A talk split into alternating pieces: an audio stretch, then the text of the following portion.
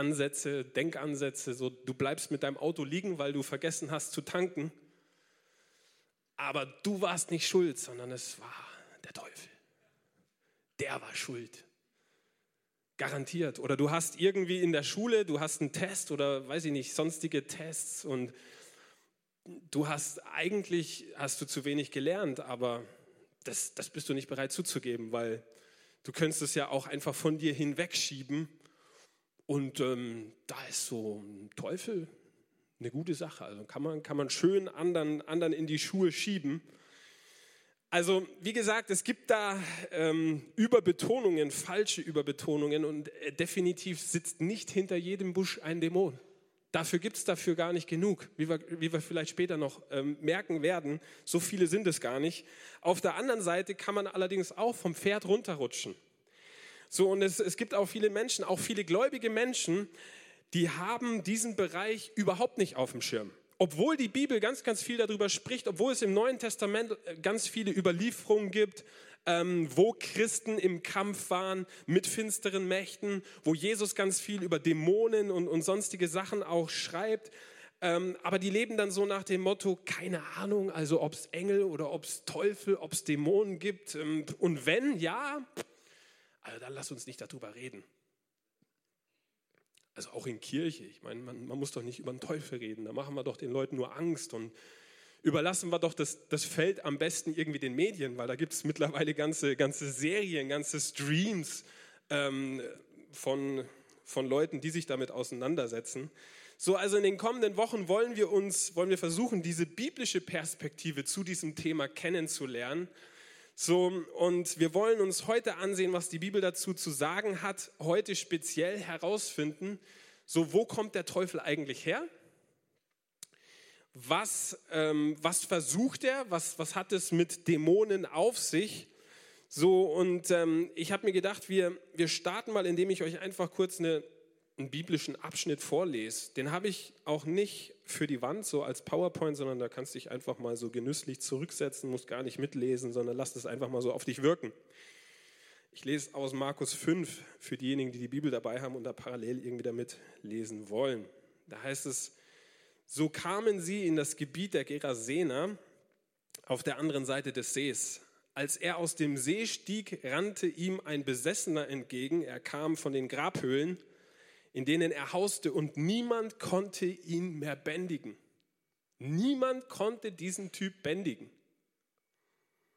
Nicht mal mit Ketten. Schon oft hatte man ihn an Händen und Füßen gefesselt doch jedes Mal hatte er die Ketten zerrissen und die Fußfesseln zerrieben. Keiner wurde mit ihm fertig.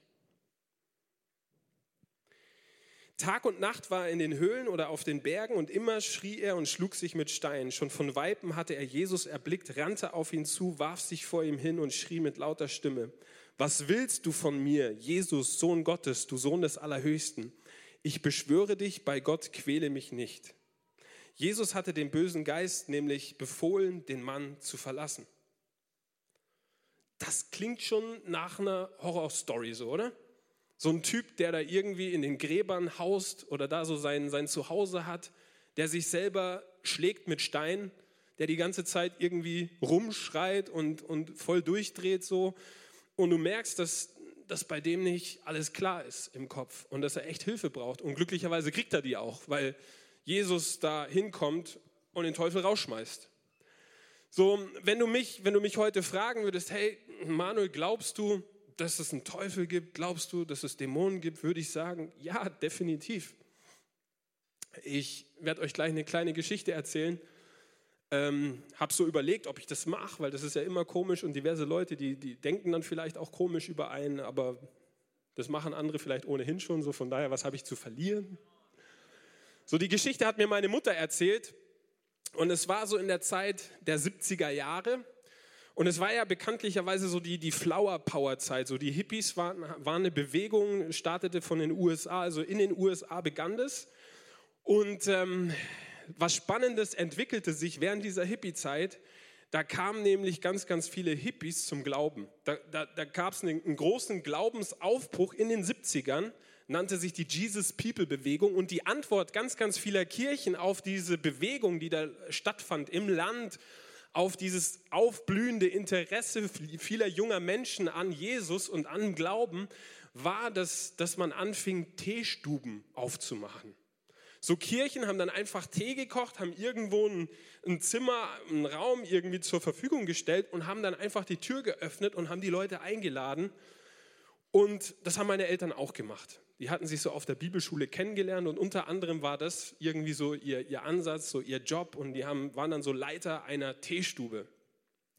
So und in dieser Teestube, da gab es ein junge, eine junge Frau, so eine Person für sie. Die mochte sie und die hat sich ihr geöffnet und dieses, diese junge Frau war, war drogenabhängig und eines Nachts hatte sie einen Horrorfilm, also hatte einen Horrortrip, diese junge Frau.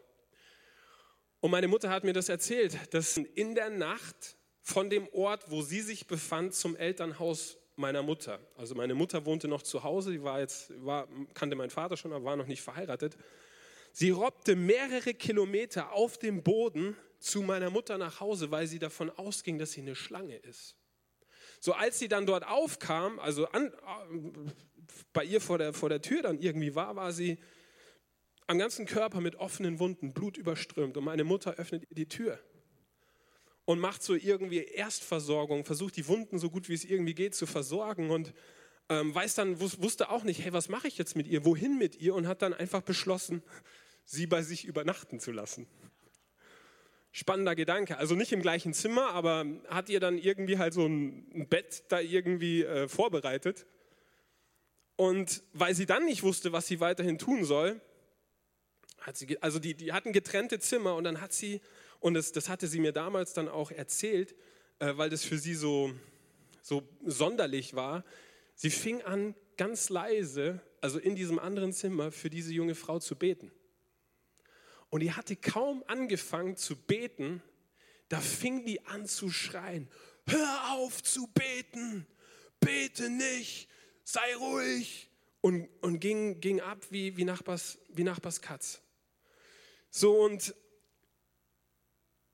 ich bin davon überzeugt, also wenn eine Frau über mehrere Kilometer auf dem Boden kriecht, weil sie davon ausgeht, dass sie eine Schlange ist, wenn sie Blut überströmt, dann vor deiner Tür steht und du leise in einem anderen Zimmer betest und die Person, die kann dich überhaupt gar nicht hören, das geht nicht rein mit natürlichen Dingen zu an der Stelle sondern ich bin davon überzeugt, dass, dass meine Mutter an diesem Tag mit einer dämonischen Macht es zu tun hatte, die diese junge Frau dazu zwang, bestimmte Dinge zu tun, die ein normaler Mensch überhaupt niemals tun würde. So kurze Zeit darauf erlebte diese junge Frau, dass Jesus frei macht, wurde frei ähm, und gab ihnen auch ihr Leben. Aber der, der Punkt ist, ihr Lieben, das Jenseits beziehungsweise die geistliche Welt, mit der wir uns in den kommenden Wochen so ein bisschen beschäftigen werden, ist sehr, sehr real. So, und heute wollen wir uns, wie gesagt, angucken, wo kommt der Teufel her, was hat er so für Absichten, was verfolgt er für Absichten und wie können wir kämpfen oder wie können wir äh, uns davor schützen, ihm da irgendwie auf den Leim zu gehen. So, das Erste, wo kommt der Teufel her? Vielleicht hast du dir die Frage auch schon mal gestellt wo der überhaupt herkommt, weil der Punkt ist, Satan war nicht immer der Böse.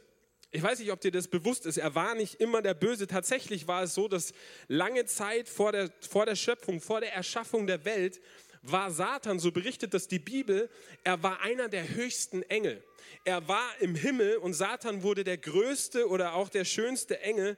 Er wurde auch Luzifer oder der Morgenstern genannt. So was war passiert? Obwohl Satan so schön war, obwohl er mächtig war, wurde er eifersüchtig auf Gott. So und in dieser Eifersucht, irgendwie war er mit seiner Rolle so als Engel, der da irgendwie Gott anbeten sollte, damit war er nicht mehr zufrieden. So und anstatt, es, anstatt so die Haltung, die Jesus Christus hatte, zu, zu kultivieren, der gesagt hat, hey, nicht mein Wille soll geschehen, sondern, sondern der Wille Gottes, dein Wille, Vater, soll geschehen, ähm, entwickelte Satan, entwickelte Luzifer diese Ich will dies, ich will das, ich will jenes Einstellung.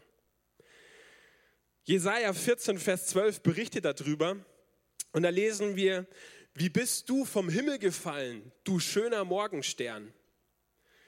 Wie wurdest du zu Boden geschlagen, du Bezwinger der Völker? Du aber gedachtest in deinem Herzen, ich will den Himmel, in den Himmel steigen und meinen Thron über die Sterne Gottes erhöhen. Ich will mich setzen auf den Berg der Versammlung im fernsten Norden. Ich will auffahren über die hohen Wolken und gleich sein dem Allerhöchsten.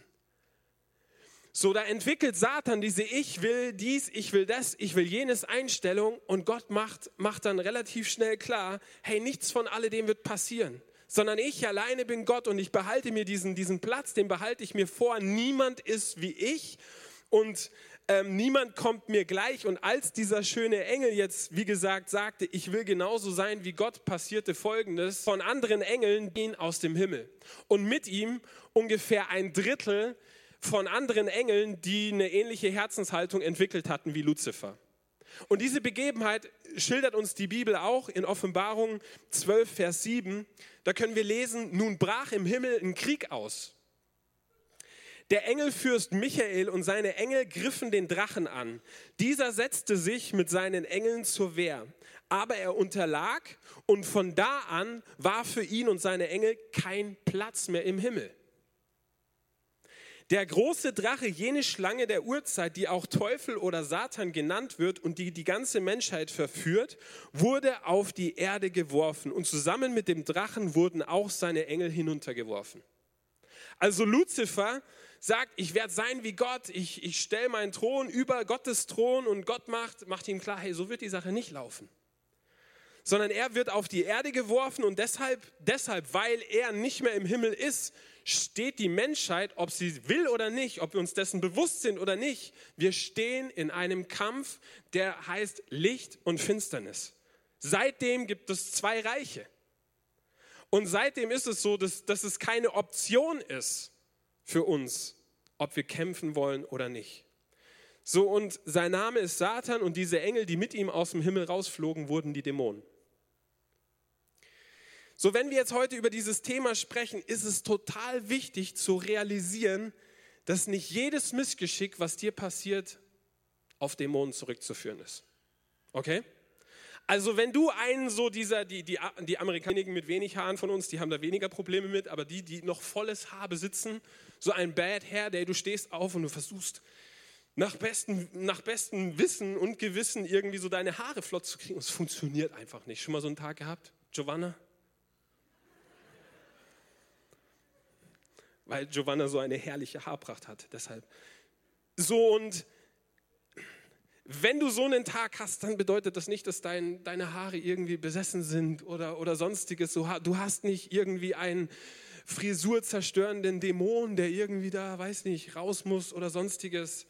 So, oder aber wenn deine Kinder, ich meine, ich, ja, ich bin ja jetzt seit kurzem Vater und wenn, wenn meine Tochter irgendwie schreit oder was, ihr Lieben, dann ist es kein Dämon, sondern muss die einfach eine Runde pennen okay?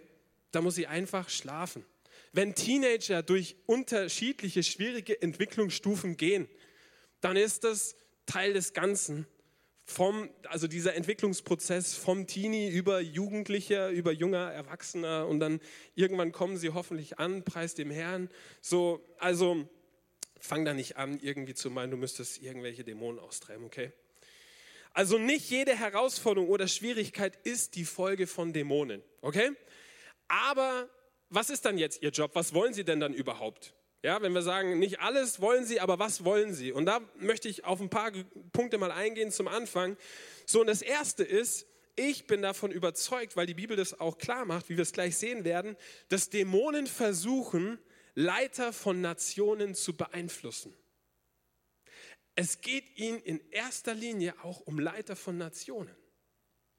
Ich, wahrscheinlich werden die meisten von uns ähm, in mehr oder minder regelmäßigen Abständen Nachrichten gucken, oder? Tagesschau heute, heute Journal, Tagesthemen.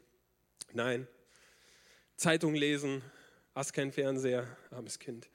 So, aber wir, wir beschäftigen uns mit den Nachrichten und wenn du die Nachrichten, wenn du die ähm, da verfolgst, dann wirst du realisieren, meine Güte, hey, es gibt bestimmte Länder, da scheint echt so finster zu sein, wenn du dir das anguckst, was da, was, da, was da los ist. Und dann stellt man sich doch die Frage, was um alles in der Welt ist da los?